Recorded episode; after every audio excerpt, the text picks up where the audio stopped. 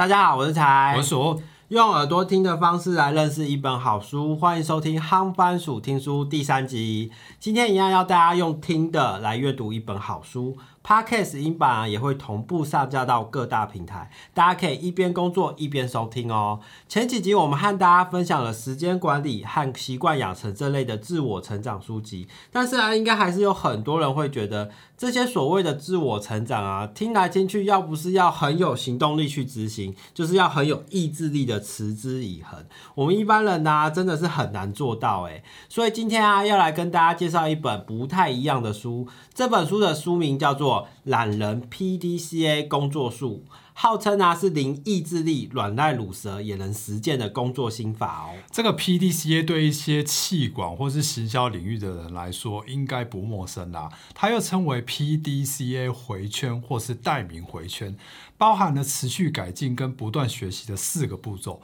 分别是计划 Plan、执行 Do、查核 Check。和行动 act 最早是在一九五零年代由品质管理大师威廉戴米所提出。他认为在产品制造完才抽样检查，常常会太迟或是无法弥补错误，应该在每个环节啊都要落实检查和修正。一直到前一阵子啊，软银孙正义的秘书山木雄信提出了对孙正义的工作观察，认为软体银行能有今天的成就啊，关键在于孙正义彻底贯彻 PDCA 来作为核心工作术后，市面上啊就开始出现。了各种和 PDCA 相关的工作法、时间管理等书籍，PDCA 又再次进化，被应用在个人工作或是人生目标的设定和达成上。但这本书的作者认为啊，传统的 PDCA 工作法对于像他一样怕麻烦、没有行动力又三分钟热度的人来讲，要持之以恒的做下去啊，真的是太难了。所以他发展出了一套自己的懒人 PDCA 法，可以不勉强的达成目标，还能做出成效。哦现在介绍一下这个作者北原孝彦啊，他原本是在学校成绩掉车尾的一个卤蛇，毕业之后做了十年的法人设计师啊，后来还当过检居组，整天待在家里打电。玩没什么特别想做的事，更没有什么人生目标。直到有一天，他领悟到不能再这样下去啊，才透过不断的尝试啊，运用这个软烂乳蛇特性，发展出一套适合自己的懒人 PDCA，并且运用在发廊经营上面，让他的连锁美发沙龙从零开始啊，在四年之内就开出了一百家分店，更发展出其他事业，成为付费社群的创业讲师。那到底是什么神奇的 PDCA 工作法，可以让怕麻烦、三分钟热度的懒人，也能在没有压力的情形下轻松实现呢？接下来啊，就分享一下财鼠看到的几个重点和想法哦。这本书里面啊，作者有提到说，因为它是一个玻璃心，所以啊，更要死命的审慎拟定计划，拿出金在里面挑骨头的心态，拟定缜密的计划之后啊，才会去执行，避免被失败啊打击信心。那这让我想到说，你也是玻璃心啊？为什么？有吗？就是在做一件事情之前啊，都会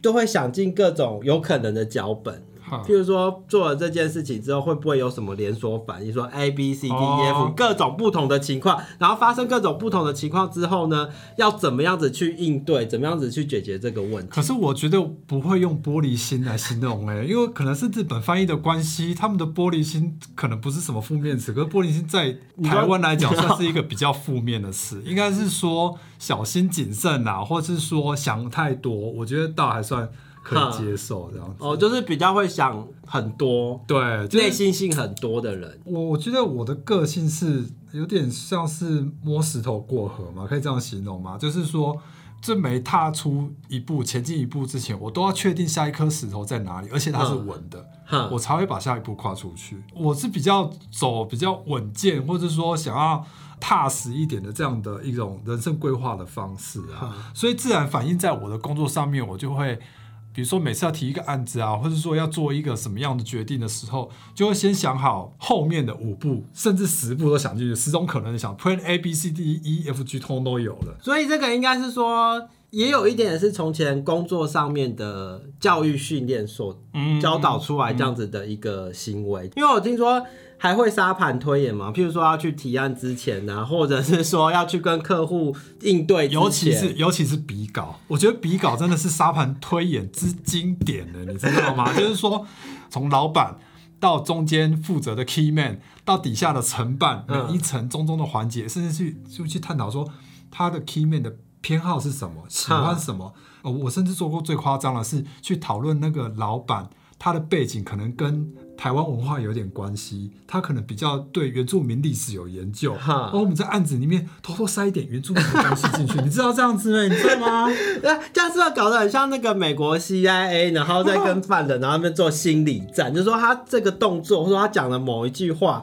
他背后隐藏的是什么意思？他现在的心理状态是什么样子？然后都要去彻底的研究。但是我觉得这比较属于就是以前比较传统的媒体企划，因为我其实换过其他家公司嘛，我后来有到了一个比较就是网络的，是在做一些比较 performance 成效型的公司，所以它的做法就不太一样了。大家都知道，在低巨头的世界就是变化很快吧，计划永远赶不上变化，所以他们的方式比较特别，它比较像是在做写程式的优化，他们叫做优化的过程，就是说，哎、我大概的架构，大概的 plan 计划好了之后，就先够了吧，就赶快先快刀转。快刀斩斩乱乱麻麻，赶快就先执行了。那中间遇到什么错了，那就赶快立刻再修正。哦，就是现在最流行的滚动式调对，就是滚动式的调整。就不同的工作逻辑啊，我觉得应该是这样说啦。第二个，这个作者强调的是不能凭感觉，一定要把计划说出口，用具体的语言，就会让你跃跃欲试啊，计划落实的几率就会提高。我觉得这个我自己很有很有感同身受，就是以前在考日文检定的时候，我跟你讲，因为学语言这种东西啊，最容易半途而废。嗯，就因为老实说，日文这个东西对我来讲，它不是生活必须，也不是工作必须，嗯完全是兴趣。那兴趣的东西，你如果没有一个很强大的推力在逼迫自己执行，不要说逼迫，这样很难听，就是鞭呃策。鞭策自己执行的话，它很容易就是会被晾在一边。所以我那时候做了一个一个方式，就是在社群媒体上面去宣布这件事情，哦哦，宣布说哦，我一定要考到 N 三。嗯，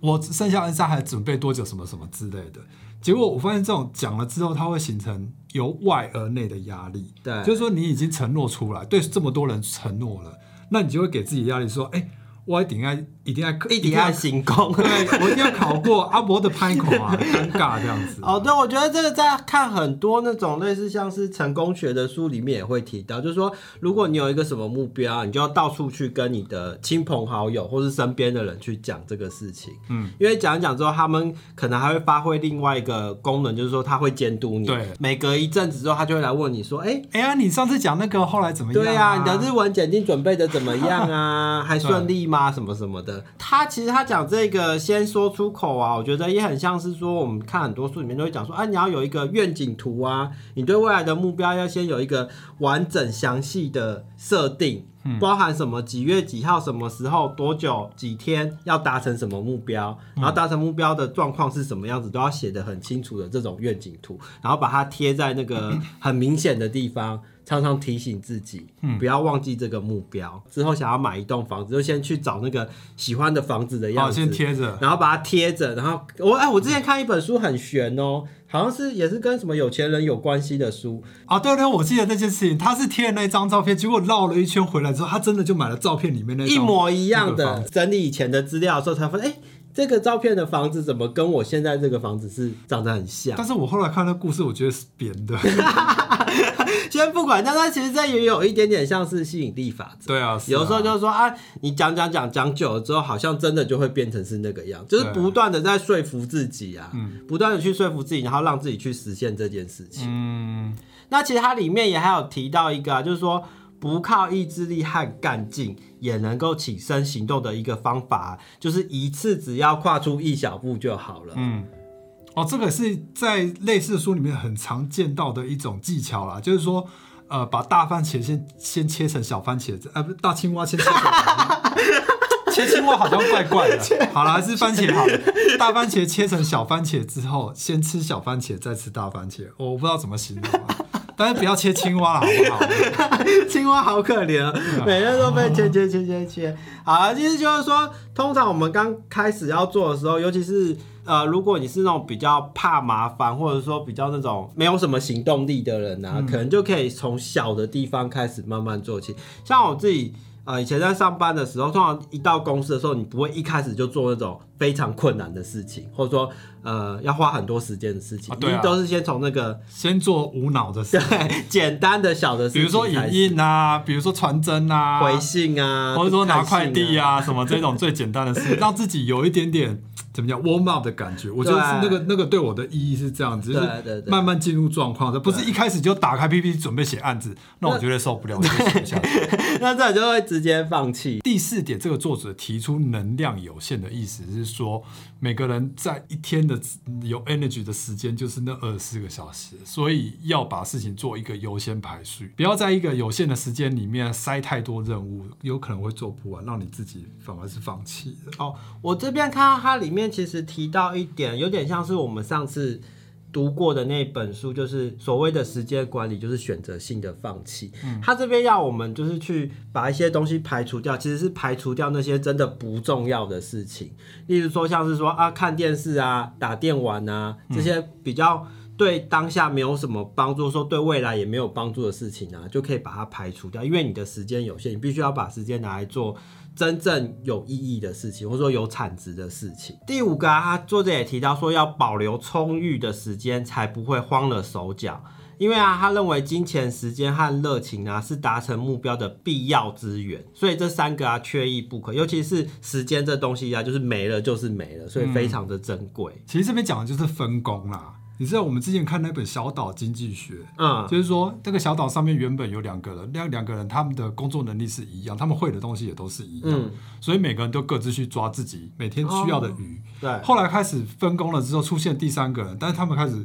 分说，哎、有的人比较会抓鱼，有的人去发明了一个渔网出来，嗯。那这个渔网可以帮助抓鱼。嗯。所以就开始分哦，你就你比较会做渔网，你就专门去生产渔网。啊；你就比较会抓鱼，你就专门负责用渔网去抓鱼。他的工作开始分工之后，他的整个经济的产值是不是变大？原本一天一个人只能各抓一只鱼，但是如果多了这个渔网之后，变成一个人可以变成一天可以抓三只鱼。其实这很像那个有钱人想的和你不一样，里面也有讲到啊，就是说你不在行的东西，你可以交给专业的来，他的效率或者说他花的时间会比你更少。但是如果是反过来思考了，也就是说啊，我这个也要省，那个也要省啊，什么都想自己做的话，当然也不是不行，只是就是你你自己去思考说钱比较重要还是时间比较重要。我觉得有一个方法，我自己后来有一个方法，就是说可以去用你的时薪去换算。嗯，就是说我如果今天譬如说漆这个油漆，我自己一个人可能要花十个小时才能把这一面墙漆完。那这十个小时换算成我的时薪的话，总共要多少钱？一万块好了。哈，搞不好我去请个油漆工来帮忙漆这面墙。他一个小时就搞定。他搞不好一个小时，然后只要五千块。作者里面也有提到说啊，通常一次的尝试啊不会成功，所以要把目标啊直接给它设为一千次，然后设定小目标，然后在短时间内啊大量的去执行。其实他这里面有提到一个例子啊，就是说他以前在刚开始要写部落格的时候啊，嗯，不知道写什么东西。大家会接受，或是大家会喜欢，反正他就只是立了一个很简单的目标，他要在一年里面啊写满一千篇的部落格文章，嗯，然后这些文章他就是想到什么他就写什么，然后最后才回过头来检视说，哦，这么多的文章里面啊，哪些文章是阅读率是高的，比较多人看，大家有兴趣的，就朝这个方向去写这方面的文章。嗯，其实这让我想到，就很像我们之前在做那个九十九天日更的时候，哦。其实也有点类似这样子的一个概念，就是说我就是想到什么题目，我就大量的去做，然后九十九天每天都一支影片，然后最后再从这些九十九天里面这些影片去找出来说，哎、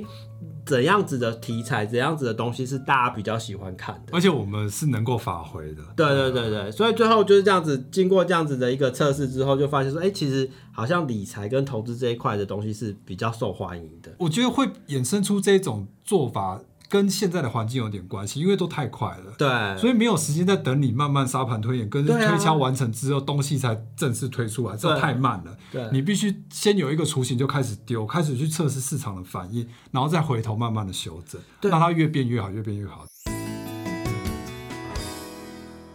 总结来说啊，懒人 PDCA 的 P 啊，就是为了避免失败、打击信心，事前先仔细的拟定计划。D 的话就是一次只走一小步，只做绝对不会失败的小尝试。C 则是每个环节啊定期回顾成效。A 的话就是不断的透过改善啊来进步。像这样透过更符合人性的执行方式，让怕麻烦、没有行动力的人啊，也能开始一点一滴的推动 PDCA 来做出改变。这本由高宝出版、北原校验所著作的懒人 PDCA 工作书啊，里面有三十七则能够快速成长的成功秘诀，可以帮我们打造省时、高效又不容易失败的行动机制。如果对这本书有兴趣啊，可以去书店翻翻看哦。以上就是这一集夯番薯听书的分享，希望你会喜欢。有什么建议和想法，也欢迎在留言处和大家分享。我们是财鼠，我们推广阅读，夯番薯看书，我们下次见，拜拜